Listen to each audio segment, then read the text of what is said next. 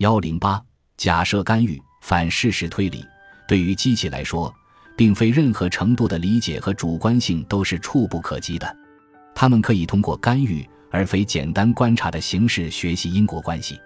如果他们可以与作为研究对象的系统进行交互，那么因果关系的推理也就有了可能。交互比观察更加有利。不过在实践中，干预有其局限性。就拿上文所述的演员名气的那个例子来说，我们不能随便设定演员的才艺水平，然后测量他们的名气。这里我们可以采用反事实推理的方式。所谓反事实，就是完全与事实不符的陈述。比如，我们可以说，如果索菲亚·罗兰没有现在这样的美貌，她的名气也不会像现在这么大。这就是一个反事实陈述，因为索菲亚·罗兰并没有变丑。一个能让他变丑的干预实验，很可能是不符合科学伦理的。我们应该尽力避免。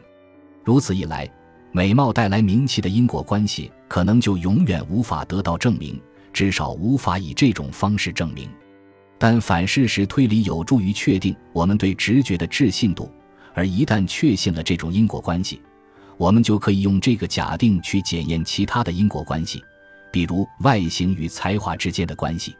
朱迪亚·珀尔的工作，正是为了让人工智能更多地表现出类人的智能。人工智能研究者们希望制造出能够与人类讨论在不同场景下应该归功于谁、归咎于谁、谁该负责、谁该道歉的机器人。这些全都是反事实的概念。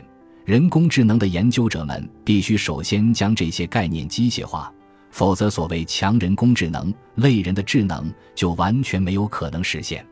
反事实推理可以被理解为一种假设干预，就像我们在第十章讨论过的伪字传入。按照珀尔的观点，反事实推理虽然牵涉真实生活中永远不可能被观察到的变量，却为我们提供了一件强大的推理工具。不过，反事实推理仍然离不开主观的解读。感谢您的收听，本集已经播讲完毕。喜欢请订阅专辑，关注主播主页，更多精彩内容等着你。